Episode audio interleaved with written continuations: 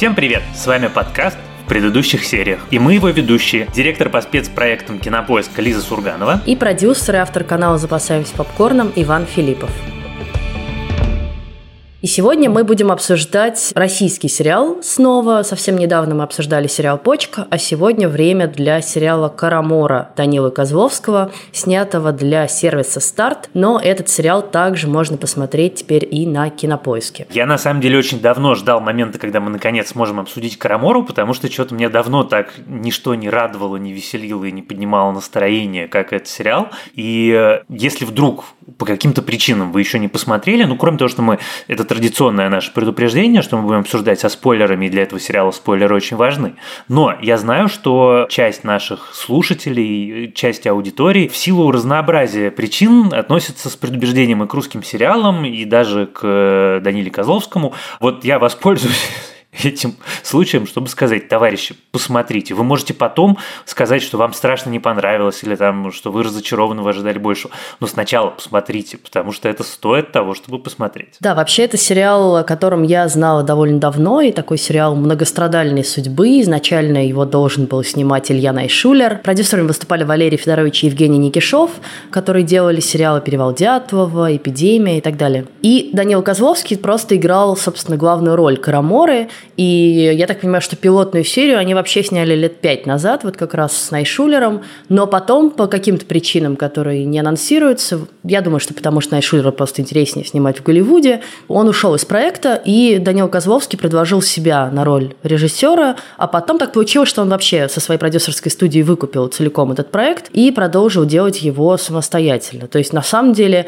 это во всех смыслах авторский проект Данила Козловского, вытащенный буквально его потом и кровью. Я прочитала несколько интервью с Данилой, и, конечно, это ну, не может не вызывать уважения, по меньшей мере, потому что он там и генеральный продюсер, и режиссер, и исполнитель главной роли, и снимали они это все по большей части в пандемию, что сильно усложнило им, естественно, весь производственный процесс. Снимали зимой в Петербурге, где, как вы понимаете, очень короткий съемочный день, и, в общем, снимали в условиях достаточно ограниченного бюджета, что очень тяжело для исторического сериала и сериала с таким количеством трюков и спецэффектов. Когда Карамора начала выходить еще, значит, в нашей прошлой жизни, после каждой серии мы списывались с моими коллегами по компании и с коллегами из других компаний просто, чтобы обсудить, господи, как это снято. Ну, потому что я, в общем, что-то, я не могу сказать, что я очень много понимаю в производстве, но я понимаю многое. И там есть вещи, которые меня просто искренне потрясли.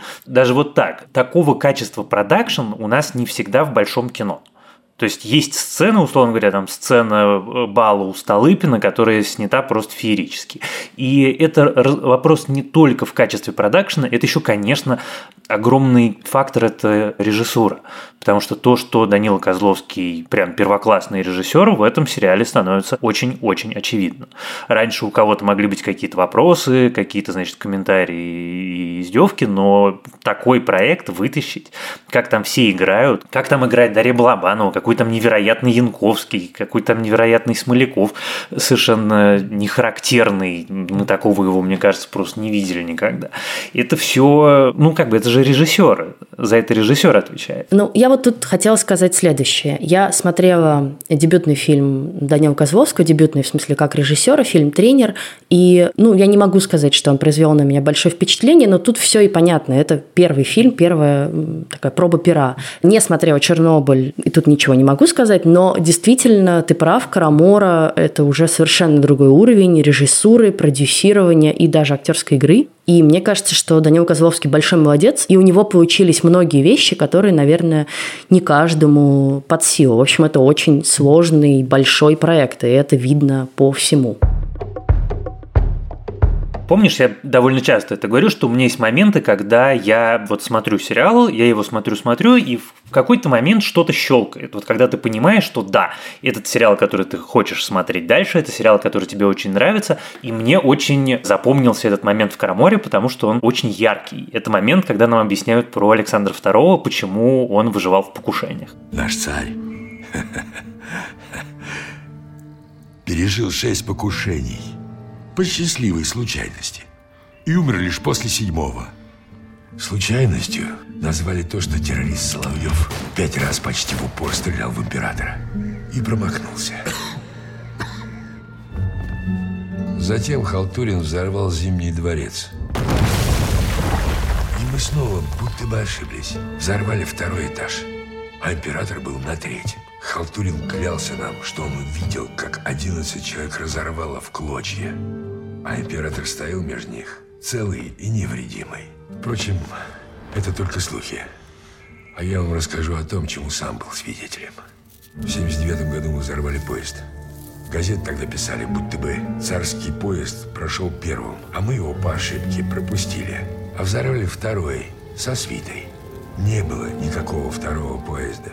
И это настолько невероятно элегантно сделано. Я очень люблю жанр альтернативной истории. Как ты, в общем, я думаю, можешь догадаться, потому что книжка, которую, в общем, несчастная, которую я написал, она тоже в каком-то смысле в жанре альтернативной истории. Но, помнишь, был фильм Бекмамбетова «Авраам Линкольн. Охотник на вампиров»? Вот это прям идеальный пример, потому что я читал книжку, по которой этот фильм сделан. И книжка – это как раз пример того, как филигранно вписаны исторические факты в фэнтезийный роман потому что там это сделано потрясающе. Там и стилизован язык, и там обыграны самые такие нюансы американской истории, про которые, в общем, люди за пределами Америки, может быть, даже и не знают. Это все было сделано очень тонко. А потом выходит фильм, в котором этого вообще ничего нету, и который просто такой боевик, в котором, ну, как бы есть Авраам Линкольн с бородой, и который, значит, фигачит вампиров топором. И это было дико обидно. И когда я вижу, как это можно сделать элегантно, а история с покушениями на Александра, в которых он выживал, потому что он вампир, это, ну, как бы определение элегантности. Сердце мое, значит, начинает биться чаще, и я понимаю, что да, вот это сделано хорошо. И таких деталей, на самом деле, там море. Просто вот всякие исторические вещи, которые автор сценария обыгрывает и придумывает им какие-то альтернативные объяснения. Заседание в одной из там ранних серий, заседание Совет Министров у Столыпина, когда они говорят, что нужно, значит, переставать быть вампирами, иначе стране каюк. Тут ровно то, что ты говоришь, это бездна смыслов, каких-то отсылок, аллюзий, всего, чего ты хочешь. Мне неровное отношение к этому, потому что, с одной стороны, там есть действительно много каких-то любопытных находок, и да, в принципе, объяснить, что вся правящая верхушка России, да, там, с э, давних времен, это на самом деле вампиры, ну и понятно, это такое кровосмешение, дворяне с дворянами, вампиры с вампирами, императоры вампиры, и поэтому там они переживают покушения и так далее, и так далее, и так далее. Это действительно все довольно изящно придумано, но как бы одновременно с этим, по крайней мере, первые вот на самом деле три серии, у меня к ним больше всего вопросов, потому что есть ощущение, что, во-первых, проект ужасно спешит, ну там вот просто плотность как бы событий, персонажей, которые появляются, умирают, появляются, умирают, сюжетных твистов, она такая, что ты даже не успеваешь как бы въехать. Вот. И это скорее проблема. То есть меня ощущение, что там не хватило воздуха для некоторых персонажей, некоторых линий, типа той же вот этой грузинской революционерки Пации, да, по-моему, ее зовут. Вот она как бы появилась, уже немедленно любовная линия с Козловским, и она уже умерла.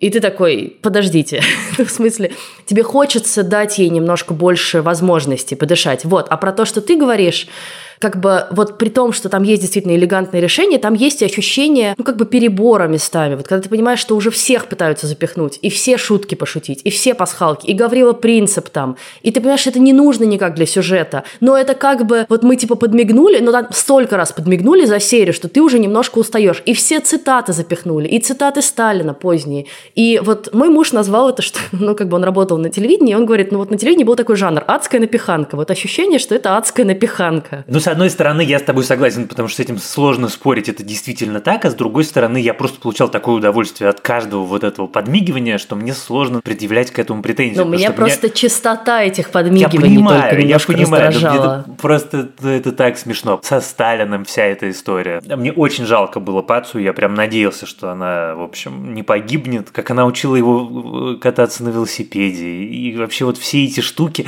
Момент, когда я, ну вот я сказал, что момент, когда я влюбился в сериал, это с Императором, а момент, когда я больше всего хохотал, это, конечно, со Львом Толстым, которого они спасают от толстовцев. Это было так смешно. Вот, на самом деле, любой человек, который читал про Толстого и толстовцев и имел, в общем, особенно читал толстовцев и знает про их отношения. Мне кажется, что для любого человека эта сцена просто, ну, это самое смешное, что было за очень-очень много времени. Заберите меня отсюда. Что? Когда? Сейчас. Они мне как тельцу поклоняются, шагу ступить не дают. Помогите, я вам все расскажу. Вот это действительно сделано классно, и тут ты понимаешь, что это все такая пародия, ирония бесконечная, да, э, бесконечный постмодернизм. Но местами как бы где-то перегнули палку. Вот это можно было делать изящнее. Ну, правда, убрать несколько этих пасхалок, сгладить это, сделать акцент вот на этих смешных, более проработанных штуках. Я, может быть, знаешь, наверное, как сказал, я бы думаю, что если бы это было не 8 серий, а 10, ну и вот эта концентрация в первых сериях была Да, бы чуть да, поменьше, да. то это на самом деле было бы только лучше.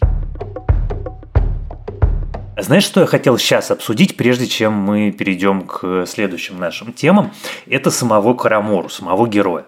Потому что с самого начала у меня была сложность с тем, что я ему не очень сопереживаю. Ну, то есть, с одной стороны, формально я все понимаю, вот это отважный пламенный революционер, который на самом деле провокатор, у которого гибнет его любимая женщина, и вот он, значит, начинает мстить, обнаруживает этот заговор. И это все вроде бы на бумаге как-то неплохо, но оно у меня не склеивалось с образом экранным героя. У меня было ощущение какой-то искусственности.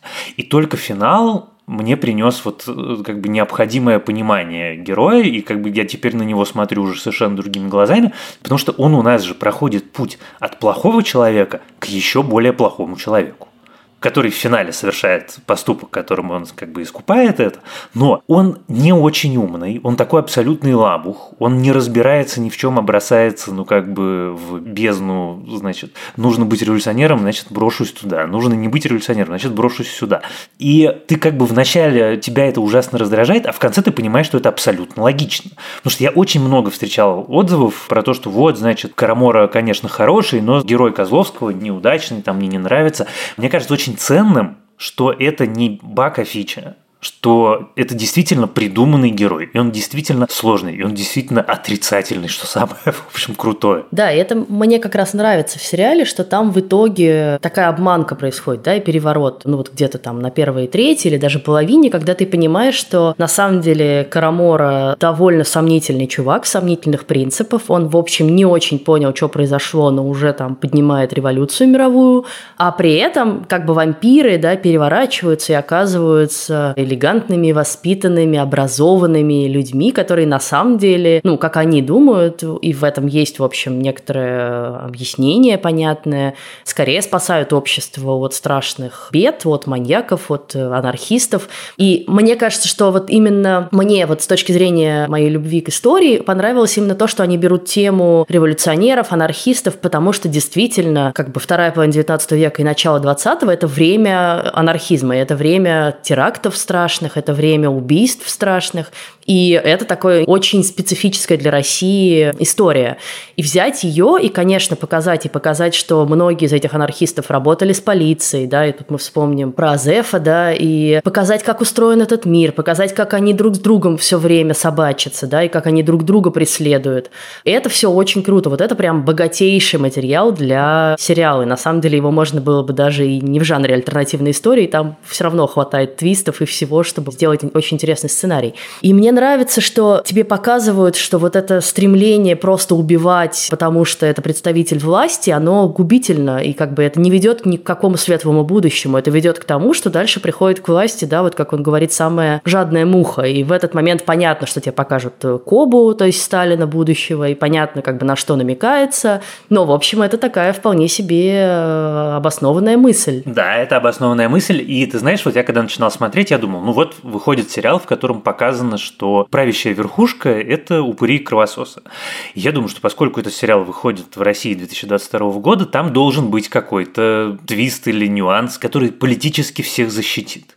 И как мне было приятно увидеть, что этого твиста и нюанса нету, потому что на самом деле местами эта штука такая предельно острая. Потому что сама, в принципе, концепция про то, что нами правят при кровосос, все-таки довольно радикальна для современного, в общем, российского сериала. И это настолько в результате оказалось, как сказать, не артикулировано, что даже эти дискуссии очень быстро прекратились, что там была мысль, что вот, значит, это показывает несостоятельность протестного движения в России. Но почему дискуссия умерла? Потому что протестное протестное движение в России в своей массе абсолютной, включая всех своих лидеров, включая Алексея Анатольевича Навального, сидящего в тюрьме, никогда в жизни не выступали за революцию. Они всегда выступали только за выбор. Я на нескольких таких ура-патриотических ресурсах увидел зачатки этой дискуссии, но они как бы издыхали прям сразу же. А в результате ура-патриотические ресурсы, наоборот, страшно обиделись на Данилу Козловского, который, значит, посягнул одновременно и на Сталина, и на монархистов, и в результате там жопа загорелась, кажется, просто совсем у всех. Вот, и это было очень здорово, потому что в результате ты приходишь к финалу с ощущением такой очень взвешенной политической истории, в которой есть очень конкретные намеки. Этот супер неприятный персонаж, который говорит, что Константинополь наш. И, ну, там их, в общем, довольно много этих намеков и подмигиваний по всему сериалу разбросано. И это просто очень приятно. А потом ты смотришь последние 15 минут и уже просто аплодируешь. Я, честно, я орал на ноутбук. Я орал на ноутбук так, как я, кажется, давно не орал. Да, но видишь, при этом я читала интервью с Данилом Козловским, все его спрашивают про параллели с современной историей, и он всячески от этого отнекивается и говорит, нет-нет-нет, мы снимали альтернативную историю про начало 20 века. Но, конечно, в любом историческом проекте есть отсылки к современному дню. Ну, то есть, на самом деле, как бы это с одной стороны есть, а с другой стороны оно как бы так заретушировано я изящно. некоторое время назад для себя сформулировал следующую мысль. Во-первых, я, значит, прошлым летом в Каннах наблюдал наблюдал режиссера Алексея Германа-младшего, который снял кинофильм «Дело», и я, ну, поскольку мы были, в общем, в одном павильоне, этом русском, то я слышал большую часть его интервью. И он сидел и часами объяснял журналистам, что это не политическое высказывание, что этот фильм не политическое высказывание, и вам всем показалось.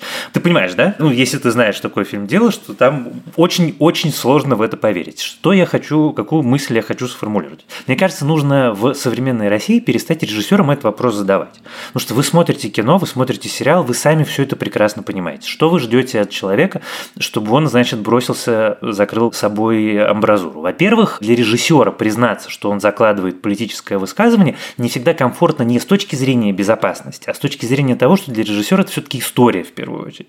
Ты хочешь рассказать историю, ты хочешь, чтобы это воспринималось как произведение искусства. Когда ты начинаешь говорить про политику, ты как бы принижаешь в сознании очень многих людей, ты принижаешь то, что ты делаешь. Поэтому очень многие не хотят этого делать не только только потому, что им страшно, что их там кто-нибудь в чем-нибудь обвинит, а просто потому, что это действительно как бы такой фактор есть, но он настолько для них не важен, что, может быть, я бы, например, предпочел о нем не говорить. Потому что, как сказать, результат-то все равно на табло. Ты можешь сказать то, можешь сказать это. Но зритель уже все увидел, зритель все понял и все оценил. Ну, я скорее схожу из такой уже практически набившей оскомину истины, что, ну, на самом деле, практически любой исторический проект, если он хорошо сделан качественно, с умом, он так или иначе вырастает из э, нутра сценариста и режиссера, которые живут в сегодняшнем дне, и они не могут, они не жили, да, в начале 20 века, они не видели реальных анархистов, ну, вот тех, да, они не видели реальных революционеров, вот тех, и как бы понятно, что они переносят все равно какое-то свое нутро на экран, и оно, естественно, просто выросло из сегодняшнего дня, и поэтому это просто само собой происходит, если это не исторический сериал для телеканала «Россия-1» или «2».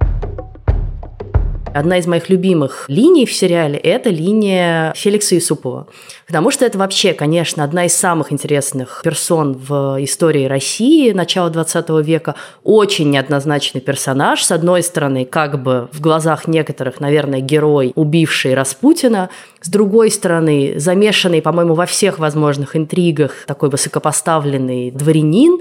С третьей стороны, все-таки убийца, и довольно жестокий убийца. И то, как вот ты читаешь это описание убийства Распутина, где они его там убивали, добивали, выбрасывали в реку, расчленяли. Ну, как бы это просто какой-то маньячизм, да, это вот то, как делают сегодня серийные маньяки в Питере, которые реально расчленяют свои жертвы и выбрасывают их в него, простите. То есть один из самых сложных персонажей. И мне очень нравится, что он здесь, как бы сначала он такой обаятельный, ты как бы к нему проникаешься, очень интересный, да, вообще переодетый женщиной. Потом ты понимаешь, что он там плетет свои такие подковерные игры вообще, что он на самом деле этих анархистов взращивает и говорит, против кого же тогда мы будем будем воевать, нам все время нужен, да, враг. И это тоже очень понятная и очень близкая нам мысль, да, давайте-ка мы их, наоборот, растормошим, что-то мы их всех задушили. Создает заново анархистов. И дальше в конце, да, весь этот твист. Моя любимая сцена, на самом деле, это, конечно, вот все равно, опять же, с Распутиным, который оказывается императором Александром Первым. Власть в России не должна меняться. Пусть чернь присягает разным истуканам, но по сути она всегда есть и будет в одних руках. Александр Павлович, я не знал. Не волнуйтесь, князь, я уже бывал в похожей ситуации. Революция назревала по всей Европе. Лишь одно могло усмирить умы и сосредоточить людей вокруг сильной власти.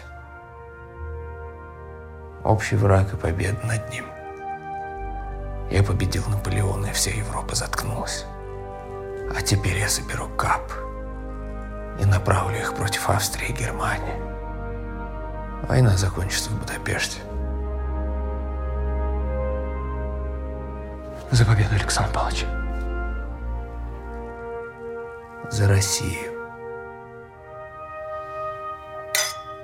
Вообще, конечно, русская история дает тебе такой простор для воображения и творчества, потому что столько загадочных моментов в ней, да, действительно, вот эта загадочная смерть Александра Первого, приведшая к декабристскому восстанию. Да с Тием там только ничего загадочного не происходило, в общем. Абсолютно. И ты знаешь, как вот эта вещь, за которую я Карамору люблю отдельно, потому что у нас последние 20 лет взращивалось такое супер трепетное отношение к нашей истории, что это была такая сакральная священная корова, которую нельзя трогать, нельзя интерпретировать, нельзя никоим образом обыгрывать, можно говорить о ней только, значит, с абсолютно траурным почтением, только хорошо и ни в коем образом не подвергать сомнению или там не высказывать Нет, ну или не с траурным, а наоборот таким ура патриотическим задором. Ну, ты знаешь, он все равно выходил очень траурный, потому что он был абсолютно неживой, и ты, значит, смотрел на эту развеселую мертвечину и понимал, что, в общем, как-то это все тоскливо. И это такой свежий взгляд ну, то есть у нас действительно офигенная история. Я ее очень люблю. Ну, опять-таки, прости, пожалуйста, я второй раз за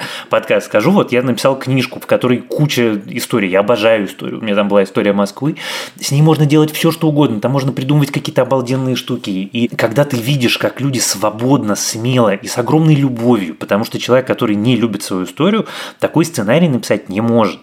Потому что нужно эту Давай историю... тут уже скажем имя сценариста, а то мы все время говорим про сценарий. Сценариста зовут Александр Фомин. Я, правда, не знакома с его предыдущими работами. Мне кажется, это первая его, на самом деле, большая такая заявка самостоятельная. Но я дальше буду за ним следить, очевидно. Да все за ним будут дальше следить, потому что это прекрасно написанный сценарий с невероятными диалогами. Тут, в общем, я местами аплодировал искренне. Это действительно потрясающая вещь. Местами, прям потрясающая. Как я обычно говорю, выдающийся, выдающийся сериал Карамура. you Я сегодня хотел дать вам рекомендацию, и э, рекомендация моя будет, наверное, немножко необычной. Это не новый сериал, это сериал, про который вы, наверное, слышали, а может быть даже многие его смотрели, но просто очень хочется порекомендовать что-то смешное. И в качестве смешного и в качестве отвлечения я хотел бы порекомендовать вам сериал «Вице-президент», который придумал Армандо Ианучи, известный многим по фильму «Смерть Сталина». Это очень смешная история, такая сатира на закулисную жизнь вице-президента Соединенных Штатов.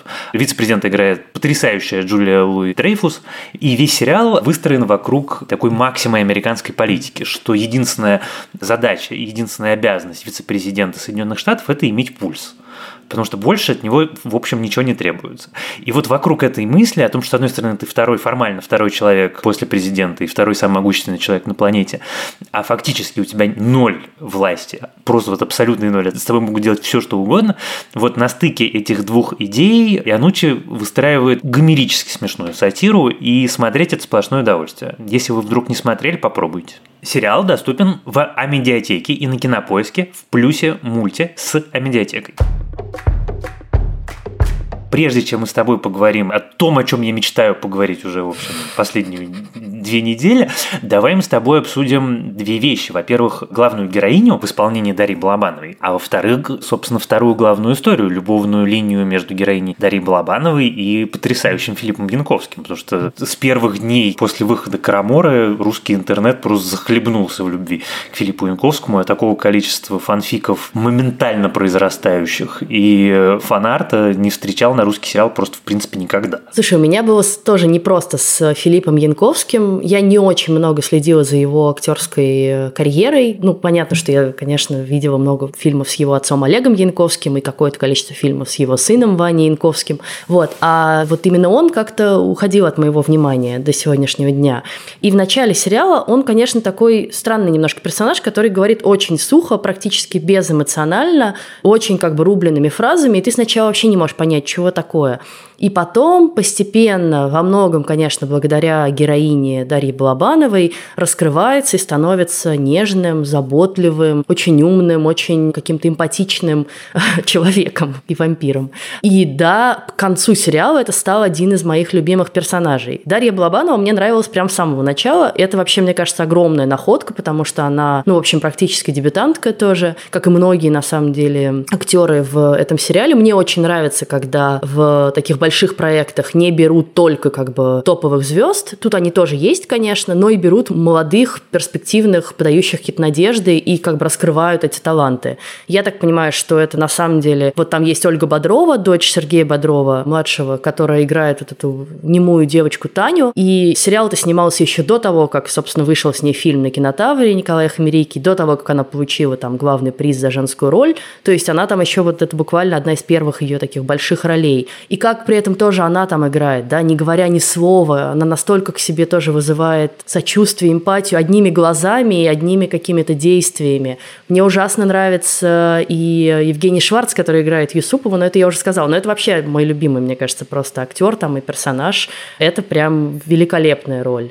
Но и Филипп Янковский, да, он, несмотря на то, что он как бы старший, да, и уже состоявшийся актер, он там не затмевает их всех, в общем, со всеми очень хорошо сочетается, это прям отличная актерская работа, мне кажется. Ты знаешь, это как бы вот в этом месте я, наверное, скажу, что в Караморе нету ни одной актерской работы, которая не вызывала бы у меня, ну, как бы, если не восхищение, то как минимум симпатии искренней. Потому что они там все прекрасные. Вот знаешь, какой был интересный момент, когда нам показывают семью Столыпина, и ты чувствуешь вот этот вот уют. Там какая-то вот такая, знаешь, такая не показная, а искренняя любовь, это ощущение любви между героями, которых ты видишь на экране. Это все режиссура. Это все режиссура, это все режиссер, который поставил правильно задачи, который объяснил, что нужно дать, как нужно сыграть.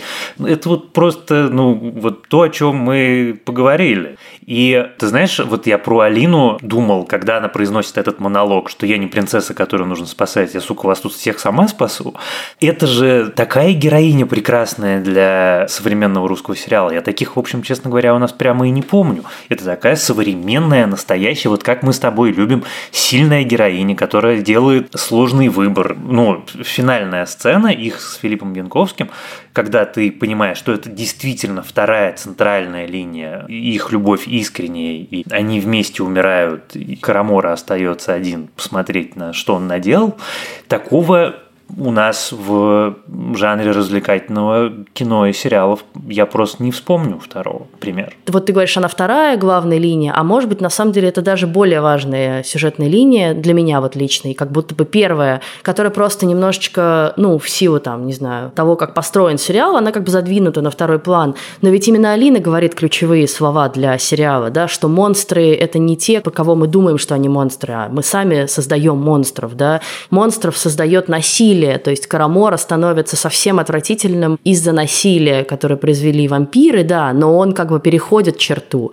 Мы видим, какими методами работают вот эти всадники, мы видим, какими методами работают большевики и команда Кобы, как они готовы мучить людей, как они издеваются над этим вампиром, просто уже ставя над ним опыты. Ну, иногда обычные люди, не обладающие сверхспособностями, гораздо страшнее, чем люди со сверхспособностями. Ну, конечно, это же на самом деле суперсовременная мысль, которая в нескольких прям сериалах последних лет появлялось про то, что монстры это не обязательно с рогами, хвостом или клыками. Монстры это то, что человек делает или что не человек делает.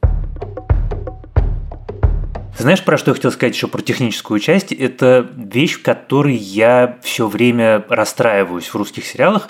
Вот в хороших сериалах, которые мы с тобой обсуждаем, этого почти никогда нет.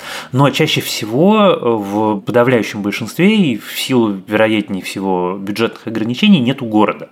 Нету ощущения города. Мы все время в каких-то декорациях, мы все время в интерьерах, мы все время внутри. За что я отдельно благодарен Караморе, за то, что всюду есть ощущение города. Ты Москву увидишь. Она Москва живая, и Петербург живой, и несмотря на то, что ты узнаешь какие-то, там, я не знаю, места, которые ты прежде видел, например, в фильме «Дуэлянт», то все равно они иначе выглядят, они как бы насыщены жизнью. Вот это вот ощущение жизни, ощущение того, что это полноценно придуманная вселенная, которая... Вот это мое любимое выражение, я многократно его уже в подкастах использовал, когда ты смотришь на экран и думаешь, а вот если сейчас камера уйдет, вот если сейчас все главные герои уйдут, а камера просто останется смотреть за этим миром, этот мир исчезнет или этот мир останется и будет жить дальше своей жизнью? И очень часто ты понимаешь, что нет, вот сейчас главный герой выйдет из кадра и мир схлопнется. А в Караморе этого ощущения нету. Так же, как и во множестве других круто придуманных сериалов или фильмов.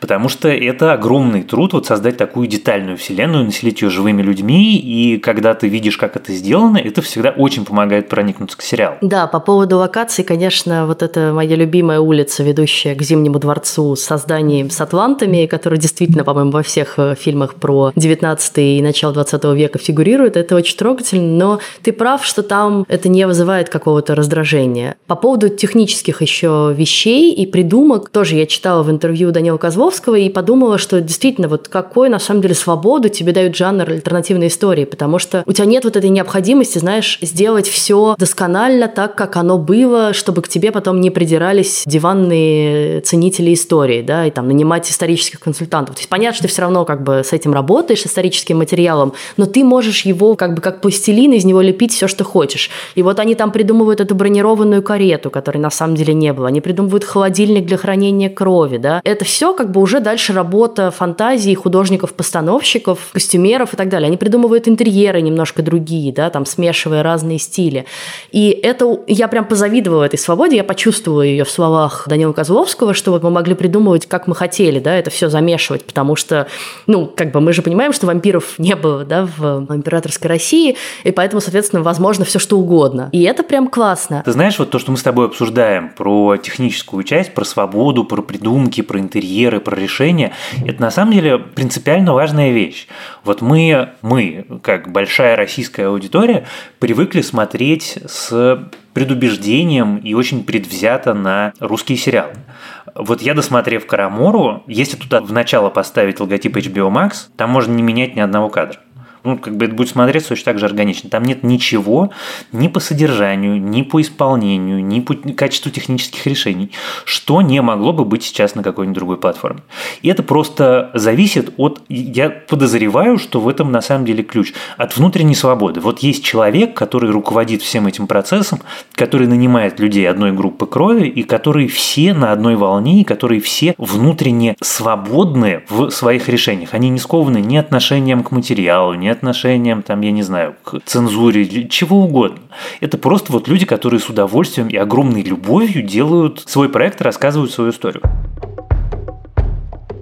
Слушай, а ты задавалась вопросом, потому что меня это страшно интересно. Вот два сериала про гуманизм, два сериала, которые мы с тобой обсуждаем, которые очень хороши, два русских сериала про вампиров. Вампир средней полосы и Карамора. Я задавалась, да. Как так получилось? Это же какой-то ответ на... Ну, это же всегда ответ на какое-то коллективное бессознательное, где мы видим, что мы наделяем монстров качествами, которых нам не хватает в реальных людях потому что главный герой вампиров средней полосы, помнишь, мы с тобой про это очень много говорили, что его главная черта – это эмпатия, это то, что человек человеку человек, даже если он вампир. И здесь точно так же. У вампиров тонкая, трогательная любовная линия. Они заботятся, они понимают. Это что такое? Как бы это, это же не может быть случайно. С одной стороны, это абсолютная случайность, с другой стороны, вот с точки зрения, мне кажется, социальной антропологии, это случайностью быть не может. Я бы про это у кого-нибудь спросил. Да, мне кажется, это вот то, что называется коллективным бессознательным.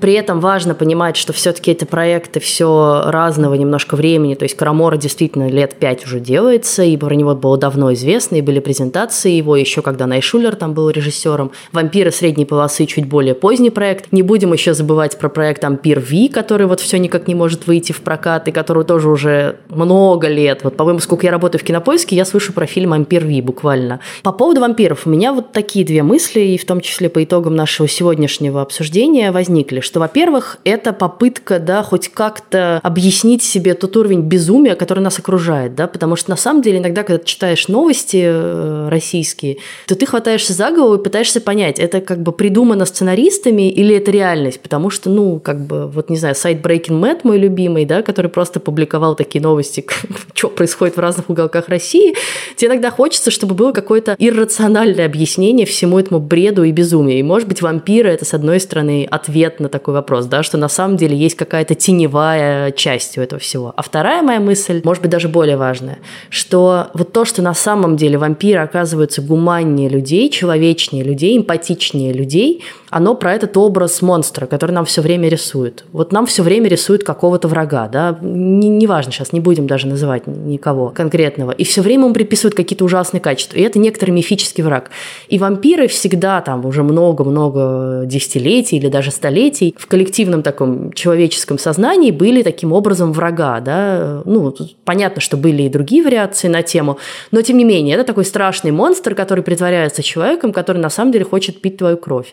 И это ответ вот на это бесконечные поиски врага, что на самом деле, а может быть, надо посмотреть, а какие эти враги, может быть, они гораздо лучше, чем мы. Мне кажется, что вот ты права. Мне кажется, что если это сформулировать другими словами, это, если мы продолжаем говорить про коллективное бессознательное, это запрос на эмпатию. Колоссальный запрос на эмпатию. Давайте, пожалуйста, вот как-то поймем, как мы можем испытывать симпатию друг к другу. Мы про врагов все уже объяснили, про ненависть все уже объяснили. Так хочется чего-то другого.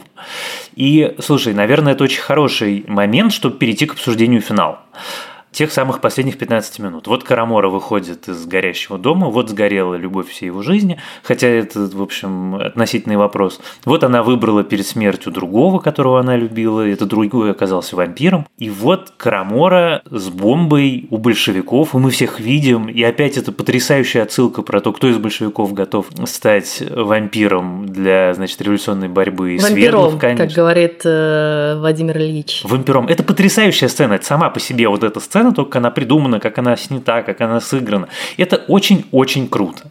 И в этот момент Данил Козловский, он же Карамора, с этой бомбой говорит, дадим миру шанс, и всех этих упырей взрывает уже это само по себе невероятно круто, потому что понятно, что это все писалось в другом мире. Это снималось в другой жизни. И это сейчас звучит так, ну как бы, я не знаю, как сказать, это не то, что оптимистично, это вот ты это смотришь, и у тебя чуть ли не слезы на глазах наворачиваются, а потом тебе показывают прекрасную Россию будущего, это невероятный Гонконга-Петербург, над которым возвышается голограмма Леонида Парфенова, который поздравляет всех с Новым годом. Я таких чувств от сериалов, честно признаюсь, не испытывал. Это понятно, что это функция времени и места, это функция исторического контекста, но вот мне кажется, ничего более уместного и более духоподъемного, чем финал Карамора, я сейчас не придумаю. А что, если помечтать? Что, если и тех я умрал, и вас не будет? Вздохнет ли русский человек? Или прав Руневский, Карлося снова станет как прежде?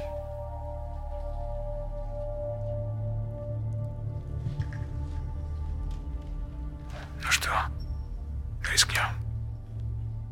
Бомба. Там бомба. Схватите его.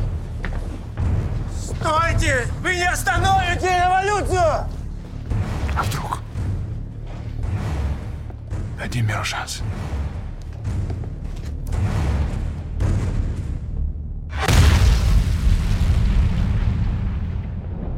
Слушай, у меня тут есть пара замечаний. Во-первых, ты, конечно, мне немножечко испортил ощущение от финала, потому что когда ты начинаешь мне в этой своей манере писать, ну ты посмотрела, ну ты посмотрела, ну давай обсудим, да, ты посмотрела, то ты как бы настолько разогреваешь меня, что я уже захожу со слишком завышенными ожиданиями. И тут, в общем, на самом деле я понимала, чем примерно, ну вот история с большевиками мне была понятна, потому что было понятно, что следующий этап – это революция, и дальше должно что-то, и не случайно там есть Коба, да, и должна быть какая-то, ну, какой-то переброс в будущее про это все.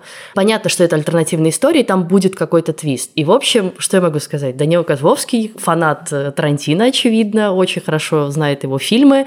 И здесь абсолютно сыграл в Тарантино в «Бесславных ублюдках», а именно придумав другой финал для «Страшных упырей». Или в «Однажды в Голливуде». Ну да, и здесь меня это скорее не удивило. Ну, то есть это классный момент, но он меня как бы не удивил. Но про Россию будущего. У меня вообще-то вопросы. Мне не кажется, это прекрасная Россия будущего. Да, если как бы взять за скобкой просто Леонида Парфенова, которую я бы действительно была бы счастлива видеть в качестве руководителя страны и видеть его обращение новогоднее к народу, ну, там же важны слова, которые он говорит. А что он говорит? Э, Российские моряки омыли ноги в водах Босфора, провели новогодний молебен в храме Святой Софии в Константинополе. И дальше там как бы какие-то перечисления других заслуг и побед России, ты понимаешь, что Российская империя не только не развалилась, она укрепилась, она захватила еще больше земель, и там вопросики к тому, насколько это прекрасная страна. А второе, ну, мне больно было скорее видеть Петербург в виде Гонконга, потому что, ну, как бы, ну, не надо трогать Петербург, пожалуйста. Это вот Охта-центр абсолютный такой. Я понимаю, что ты имеешь в виду, не надо трогать Петербург, но мне нравится как сочетание такого хай-тека и такого придуманного Гонконга с классическим Петербургом. Если для этого уничтожается, тогда нет, тогда, конечно, не надо. А если это где-нибудь рядышком стоит и разрастается, то, в общем, для меня, пожалуй, почему нет.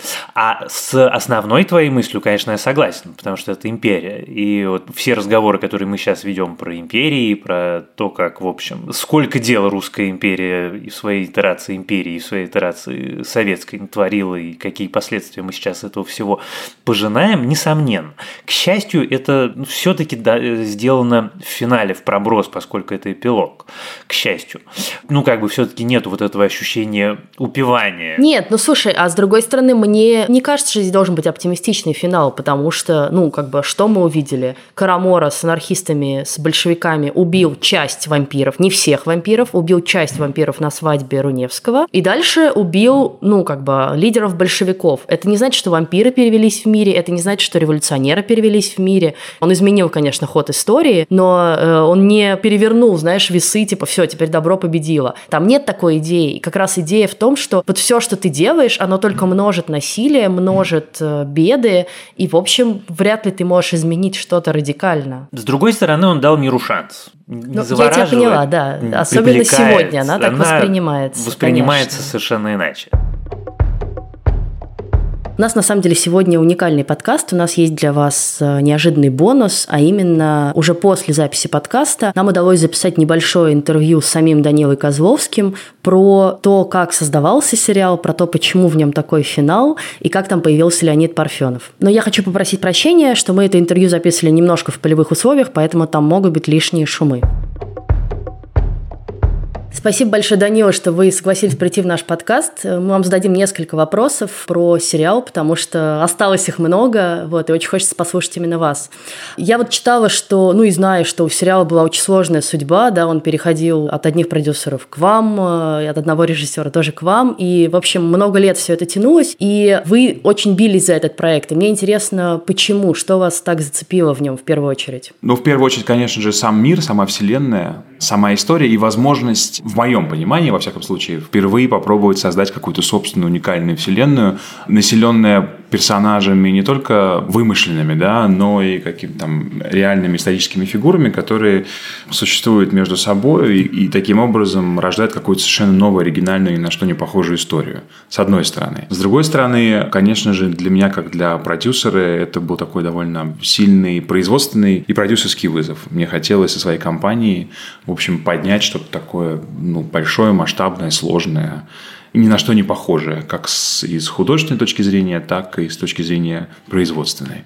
Вот. А что касается того, что я бился за него, ну так как так сложилось, что постепенно вовлекаясь в эту историю, в этот проект уже сложно было с ним расставаться. И когда там возникла ситуация, когда проект был на грани закрытия, когда случилась пандемия, когда нужно было рисковать и выкупать его, и занимать деньги, возвратные инвестиции, вкладывать свои собственные, то ну, уже сложно было отказаться, потому что очень много было сделано. И мы со своей командой верили в то, что это можно сделать действительно какой-то уникальной вещью, уникальным событием. Может быть, это было чересчур как-то амбициозно и, и нескромно, но мы верили, что мы сможем это сделать. Но я так понимаю, что при этом, в общем, вы были ограничены и в бюджете все равно, и во времени съемок. Вот было ли что-то, что хотелось сделать, но не получилось из-за этих ограничений? О чем вы сейчас жалеете, может быть? Я помню, что когда мы собрались и посчитали вообще, насколько написано, мы испугались этой цифры, потому что она была астрономическая по меркам даже не то, что сериального производства, а даже по меркам полнометражного фильма. Это была огромная цифра. Она там уходила там, за миллиард рублей.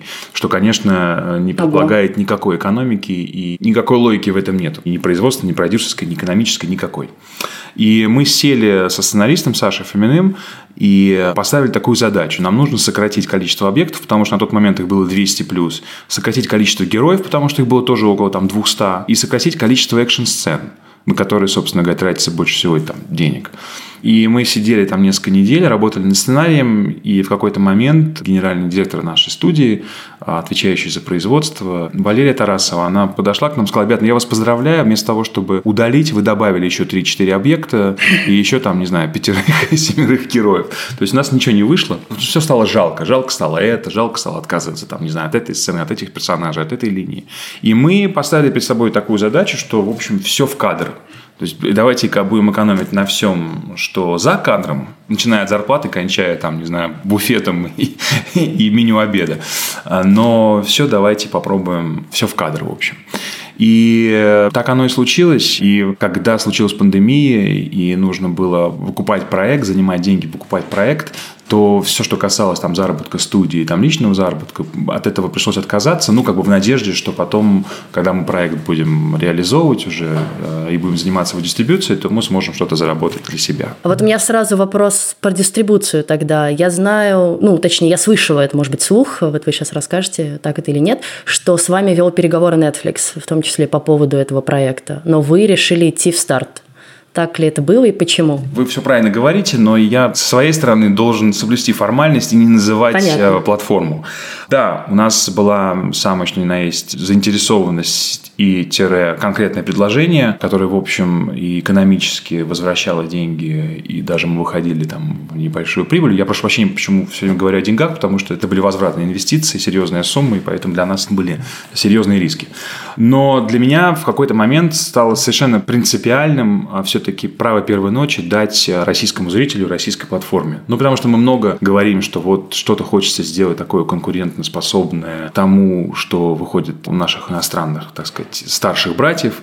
И вот как-то вроде как по нашим, опять-таки, ощущениям нам что-то удалось сделать. Ну, действительно, с точки зрения даже там производства, масштаба, тематики, угу. там, смыслов высказывания, что-то, в общем, не похожее на то, что производится у нас в стране. И вот мы сразу это отдаем, условно говоря, иностранной платформе, и забываем про это, потому что, ну, то, как работает национальная платформа, она забирает все права, забирает абсолютно все. И кто это произвел уже, какая компания, какая страна, это уже глубоко вторично. Есть, как бы, условно говоря, Netflix, есть там условно HBO. И а для нас Понятно. было важно с точки зрения как бы развития индустрии и всего сделать какой-то серьезный прецедент. И поэтому мы для себя приняли решение, что это должна быть российская платформа. А дальше уже в переговорах появился старт со своим предложением. И, в общем, угу. дальше мы пошли с ними. Но при этом понимаем, Хорошо. что да, в дальнейшем мы будем ее реализовывать обязательно на зарубежной платформе платформе. И, собственно говоря, до последних событий у нас было серьезное предложение от двух западных платформ, которые между собой там конкурировали условно. И мы должны были решать, куда мы пойдем, либо туда,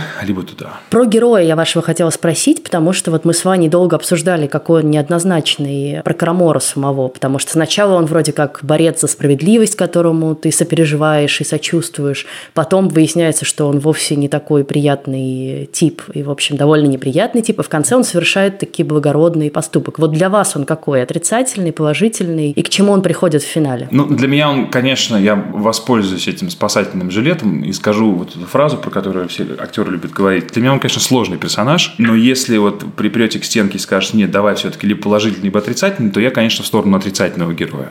Потому что, конечно, он становится абсолютным монстром к концу истории, и в этом была художественная задумка. Вообще, одно из высказываний лично для меня важных, это вот, что называется, такая амбивалентность идеализма. То есть идеализм, на самом деле, довольно сложное понятие, и часто светлая сторона становится темной, становится, в общем, ну, такой разрушающей, страшной. И об этом тоже история, как герой, который полон, так сказать, каких-то идеалистических желаний, настроений, как угодно это называйте, в погоне за якобы справедливостью, за якобы, как бы сказать, торжеством этой справедливости превращается в монстра и э, сам этого не замечает. Эту параллель можно произвести со многими историческими фигурами, на самом деле. И в этом была одна из для меня таких принципиальных тем. И то, что он в конце совершает такой как бы ну благородный поступок, условно говоря, убивая всех этих упырей, если так можно говорить про убийство, говоря при этом фразу Джона Леннона «давайте дадим миру шанс», как сказать, все равно это не не оправдывает то, что он сделал до этого, не дает ему какую-то такую некую индульгенцию, что ли. Вот, все равно да, он понятно. человек, который, в общем, превратился в этого самого монстра. Он всю дорогу говорил, главное не стать Дракулой, главное не стать драконом, не должны страдать невинные люди. Но, в общем, говорит, он произносит все те самые цитаты, которые есть. Я сейчас не хочу просто проводить параллели с реальными историческими персонажами и теми, которые в наше время живут. Но это все очень, очень знакомо. Про финал еще очень хочется поговорить, потому что финал, конечно, тоже, ну, на мой взгляд, неоднозначно. Вот мы с Ваней спорили. Ваня как бы, значит, воспрял так от него и считает, что что это прекрасная Россия будущего, так называемая. На мой взгляд, она, конечно, очень сложная, несмотря на Леонида Парфенова, за которую отдельная благодарность. Но вот то, что он говорит в своем новогоднем обращении, да, и про Константинополь, и про моряков, которые омыли там ноги, и про молебен, для меня это скорее страшное будущее, расширение имперских амбиций и как бы про то, что ничего никуда не делось, и у власти все те же самые помешанные на власти люди. Но я на самом деле ужасно, ужасно благодарен вам за такую полярную реакцию. Очень-очень рад, потому что это то, чего я добивался. То есть для меня это прямо вот, чтобы каждый в силу своих настроений, в силу своих убеждений, в силу своих каких-то мыслей определил для себя, какая же она, эта Россия будущего. Потому что мы все, как бы сказать, там, одна часть тоскует по тому, какая могла бы быть Россия, другая часть тоскует почему-то еще. И вот каждый для себя определит вот этот финал. Потому что я, если спросить, что я думаю, то я есть и в том, что вы говорите, и в том, что говорит Ваня. Что мне кажется, безусловно, что если бы не было 70 лет этой страшной советской власти, и если бы не было бы событий 17 года, мы бы жили бы совершенно в другой стране. С другой стороны, какая бы это была страна, это тоже очень большой вопрос. А почему именно Леонид Парфенов? Я просто большой поклонник Леонида Парфенова, и я очень боялся да. ему писать. И я, надо сказать, сначала написал другому человеку, который прочитал сценарий и отказался. И я ни в коем случае его не осуждаю, все это его решение. И я уже в такой момент отчаяния все-таки рискнул, думаю, дай напишу Леониду Парфенову, наверняка он меня пошлет сейчас куда подальше, но все-таки. Он моментально ответил, моментально согласился. И самое главное, он прислал мне сообщение, говорит, Даня, знаете, мне кажется, у вас не точно написан текст в финале. Вы разрешите, я вам предложу свой. Я говорю, да я буду счастлив, э, Леонид, просто буду счастлив, если вы предложите свой текст. И он написал вот этот текст, который он произносит в финале, это он сам написал. И он пришел своим текстом, и идеально его, конечно же, знал, и мы это очень быстро записали, и он, конечно, такое абсолютное украшение финала истории. Жалко, что это голограмма, и там нет фирменной проходки, я вот сейчас подумала. Да, да, но это, но вот это тоже, ну это была задумка, что голограмма, что вот она вот над всем... Парит, да. Над всей столицей Петербурга, да. И тогда у меня вот последний вопрос. Я сейчас не про технические и производственные возможности, я понимаю, что это очень сложный вопрос, а про смысл скорее. Мог бы быть второй сезон у Карамора, исходя из вот этих последних да, 15 конечно, минут. Нет. Но более того, мы придум... не то, что даже второй сезон, у нас мысли с автором сценария Сашей Фоминым, и не только на второй сезон, и на отдельные спин и на отдельные истории, связанные с персонажами, героев других. У нас задача была создать свою собственную вселенную, в которой потом еще можно долгое время пребывать, не повторяясь, что тоже, в общем, большая уникальная штука. Ты можешь сочинять совершенно независимые друг от друга истории, не повторяться, потому что возможности для этого колоссальные.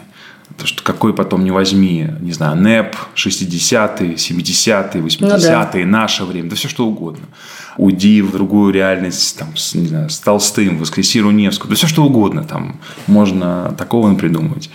У нас до сих пор есть мысли второй сезон. Мы, конечно же, все, как э, безнадежные оптимисты, надеемся на лучшее будущее и что-то там себе продолжаем мечтать, фантазировать и думать. Но, конечно, это дорогой сериал, безусловно. И если делать его, то делать точно не хуже по качеству, а только лучше, масштабнее и больше. Это, соответственно, другие расходы и другая экономика. Но посмотрим, что сейчас мы можем только мечтать, гадать и не строить никаких планов. Давай закончим, и закончим мыслью вот какой. Я очень надеюсь, что если вдруг вы как-то относитесь к категории радикальных и непримиримых противников и, как сказать, враждебно относитесь к русским сериалам, то вы все-таки дадите миру шанс и поглядите Карамору и составите свое собственное представление. Дать миру шанс – это, конечно же, просто цитата. Это, конечно, give peace a chance. Конечно, это же чистый Джон Леннон. Ну, ну да, да, да. В общем, Тарантино meets the Beatles и так далее. Нет, вот, вот это вот как раз то, про что я говорю, это свобода, это свободное обращение с контекстами, что нету российской культуры, есть мировая, можно оттуда вытащить то-то, то-то. Мы с тобой, помнишь, про это говорили, когда обсуждали Петю Волка? Это же очень, ну, на мой взгляд, здоровое отношение, когда ты не изолируешься, когда ты не запираешься в своей раковине, а когда ты свободно и спокойно смотришь на все мировое наследие, как на что-то, что ты можешь совершенно спокойно использовать. Если тебе, революционеру в начале 20 века в Петербурге, нужно дать стату Джона Леннона, берешь и даешь, вообще никаких проблем. Это же круто.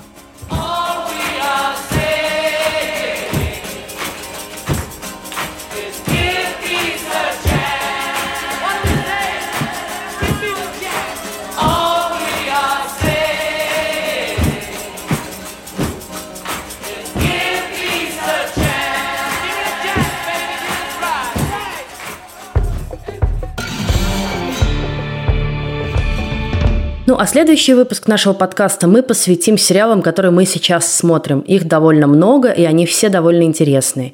Поговорим о сериалах Пэм и Томми, Супер Пампт, сериал про Uber, Severance, сериал от Apple TV+, или «Разделение», как он называется по-русски, и некоторых других – с вами был подкаст в предыдущих сериях. Слушайте нас, пожалуйста, на всех платформах от Яндекс Музыки до YouTube. Оставляйте нам, пожалуйста, комментарии, пишите нам отзывы, ставьте нам оценки. Нам совсем немножко не хватает сердечек в Яндекс Музыке до 50 тысяч. Мы за всем внимательно следим, и это помогает большему количеству людей про нас узнавать.